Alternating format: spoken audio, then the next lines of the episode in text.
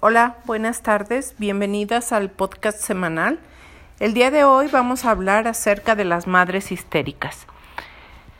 ¿Quién de nosotras puede decir que es una mamá histérica? Yo creo que todas en ciertos momentos de nuestra vida nos hemos convertido en mamás histéricas y el día de hoy vamos a hablar cómo a la luz de la palabra podemos evitar ser una madre histérica.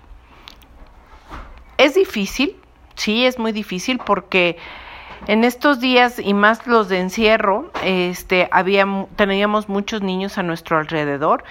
Y si nosotros pudiéramos ir a una plaza, a algún lugar eh, donde haya muchos niños, vamos a ver a mamás que gritan, a niños que corren, a mamás que los tratan de alcanzar, mamás que los golpean, pero esto no es conforme a la palabra. Y el día de hoy vamos a, ver unos puntos importantes que nos van a ayudar a, a dejar de ser madres histéricas.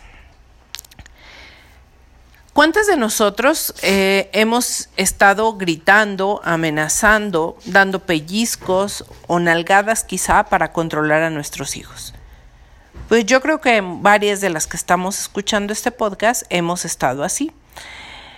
Yo, yo sí lo he hecho. Yo soy una de esas mamás histéricas, pero al día de hoy le doy gracias a Dios por la enseñanza que he recibido de parte de Dios y he aprendido que a pesar de que mi hija es grande, no es bueno ser una madre histérica y además que tengo que rendirme a lo que Dios dice, al plan que Dios tiene para mí y no es ser o parecer una madre histérica.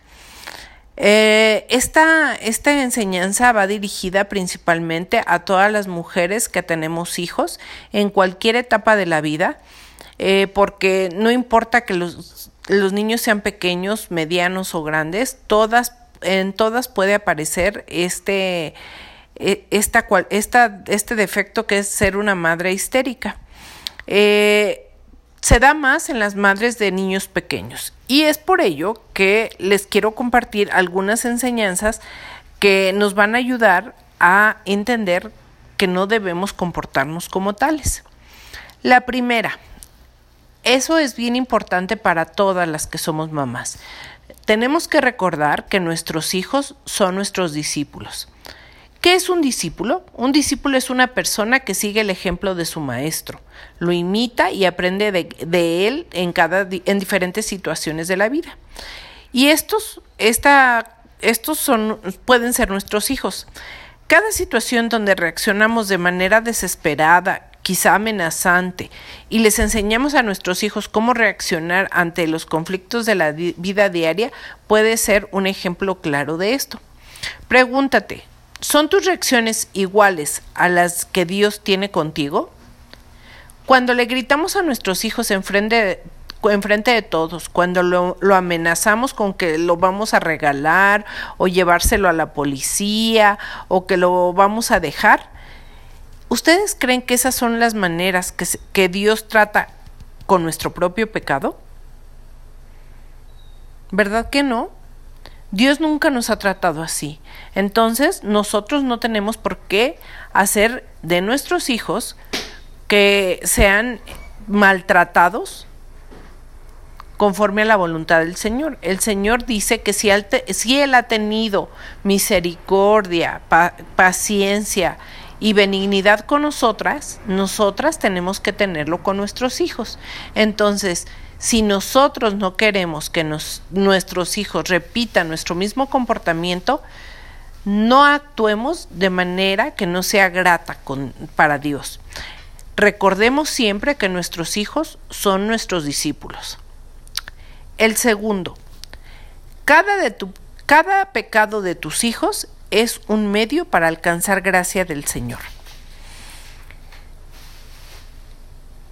Cada pecado cada pecado de nuestros hijos o de nosotras es una oportunidad para mostrarle a tu hijo el Evangelio. Los niños aprenden desde muy pequeños a hacer berrinches, a llorar por algo que quieren o quizá porque algo que no quieren. Pero en la medida que nuestros hijos crecen, tendremos la oportunidad, oportunidad de hablar con ellos y enseñarles que lo que está haciendo es pecado que va en contra de lo que Dios quiere.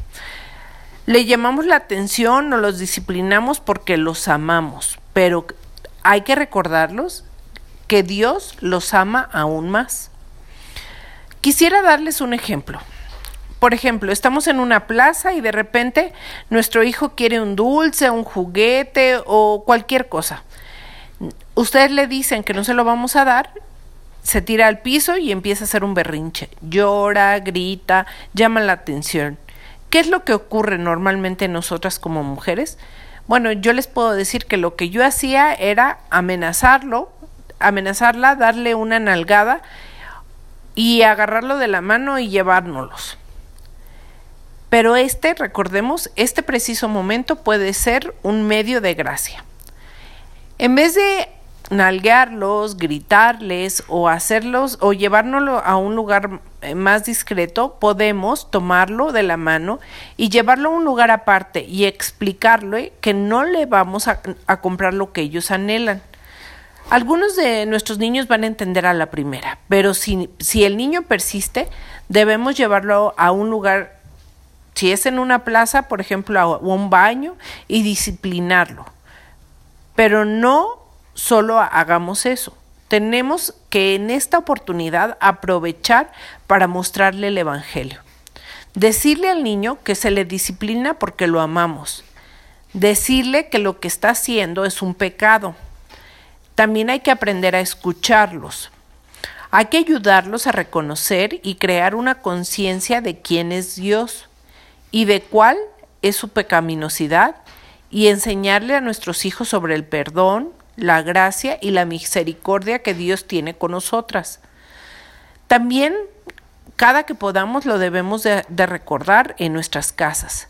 Hay que aprovechar cada oportunidad que el Señor nos da para tratar con nuestros hijos de una manera mucho más enfocada al Evangelio, no una únicamente una manera que nos libere de nuestro coraje, de, nuestro, de nuestra ira momentánea. Esto nos va a ayudar a ver a nuestros hijos con otra perspectiva.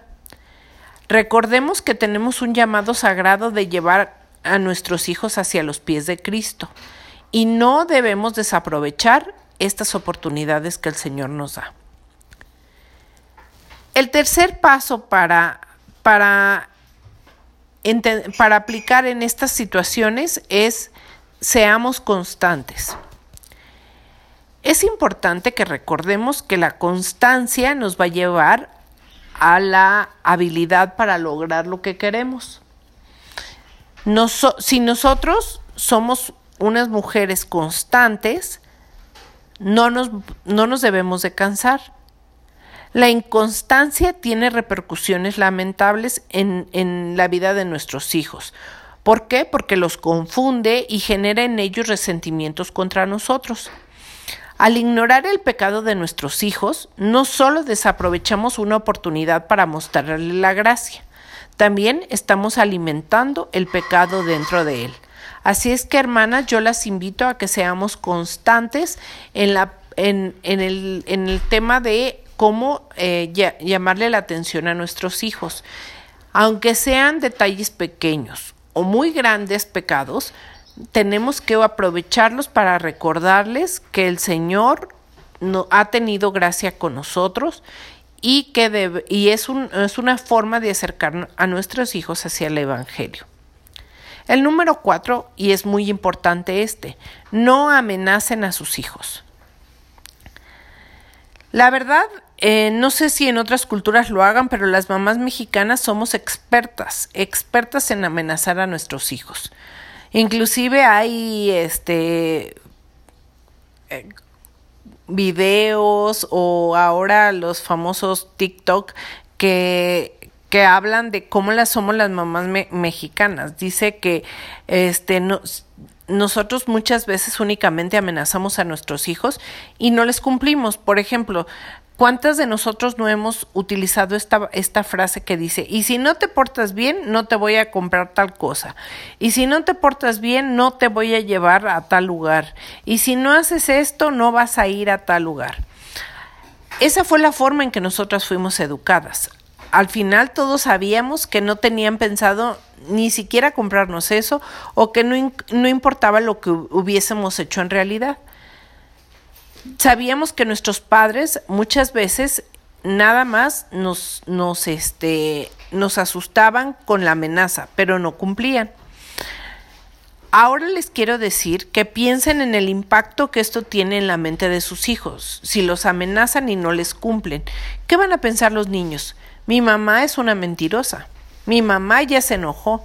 Mi puedo, yo estoy seguro que puedo manipular a mi mamá. De todas maneras, me, si yo lloro, mi mamá me lo va a dar. Entonces, hermanas, las invito a que recordemos, nuestros hijos son nuestros discípulos. Ellos están aprendiendo de nosotros así como nosotras aprendimos de nuestras mamás. Esto es bien importante. Otra enseñanza que nos puede ayudar en este propósito de no ser unas mujeres histéricas es las cinco, no, no corrijas a tus hijos en público por pecados que no corriges en tu casa. Se puede, se puede sentir que eh, me estoy contradiciendo del punto anterior. Por ejemplo, ustedes me van a decir, oye Norma, me acabas de decir que sea constante. Sí, pero detrás de esta frase hay una pregunta. ¿Por qué corriges a tus hijos en público y no en tu casa?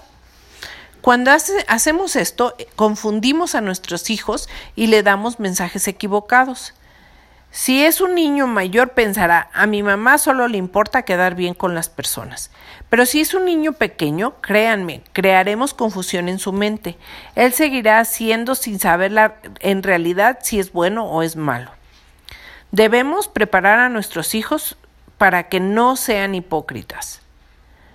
Yo les invito a que observen a sus hijos y que utilicen los medios de gracia en las situaciones sencillas de casa. Hay que enseñarles que lo correcto se hace siempre, porque Dios nos ve siempre. Esto lo podemos encontrar en Santiago 1.8. Y en Santiago 1.8 dice, el hombre de doble ánimo es inconstante en todos sus caminos. Así es que, hermanas, las invito a que no corrijan a sus hijos en público por pecados que no corrigen en sus casas. Otro punto, que es el, el último punto, es, y es uno de los más importantes, es examínate. Tenemos que admitirlo, hermanas. Estas enseñanzas muchas veces nos han mostrado nuestros pecados y no tanto el de nuestros hijos. Nos revelan nuestra falta de paciencia, nuestra falta de amor y dominio propio. Tenemos que recordar el Evangelio para poder recordárselo a nuestros hijos. Recordemos que somos incapaces de hacer algo bueno sin la gracia de Dios. Pero a través del poder del Evangelio somos capaces de compartir gracia y ver vidas transformadas por su obra. Qué hermoso sería ver las vidas de nuestros propios hijos transformadas a, nuestros discípulos. Yo les invito a que leamos el Salmo 139, versículo 23 al 24, donde dice, Examíname, oh Dios, y conoce mi corazón. Pruébame y conoce mis pensamientos, y ve si hay en mí camino de perversidad, y guíame en el camino eterno. Este salmo lo podemos utilizar dentro de nuestras oraciones porque recordemos que tenemos un corazón engañoso y solamente Dios conoce nuestro corazón. Él nos va a poder ayudar a ponernos a prueba y conocer en realidad qué estamos pensando. Y si estamos pensando perversidad, hay que pedirle al Señor que nos guíe en el camino eterno. Las invito, hermanas, a que no tengan que ser esas madres histéricas que se ven en cualquier plaza, en el cine, en, en, las fiestas infantiles. Tampoco tenemos que ser las mamás desesperadas en nuestro hogar, que anhelamos tener la casa perfecta, el hijo perfecto, el marido perfecto. Tenemos que aprender a descansar en las verdades del Evangelio. Estas verdades del Evangelio son la fuente del poder que nos hace falta. Revisen sus actitudes con sus hijos, hermanas, y las invito a que dejemos de ser esas madres histéricas que pudimos haber visto en nuestras madres y que ahora no queremos replicar en nuestros hijos. Recordemos que Cristo no se comporta así con nuestros pecados. Si Dios nos amó primero a nosotros, nosotros tenemos la obligación de amar también a nuestros semejantes y principalmente a nuestros hijos. Espero que este podcast sea de bendición para sus vidas. Les mando un abrazo, nos escuchamos en una semana y también las invito a que compartan estos podcasts con madres que pueda, para que pueda ser de bendición en sus vidas. Les deseo una excelente semana, Dios las bendice. Hasta luego.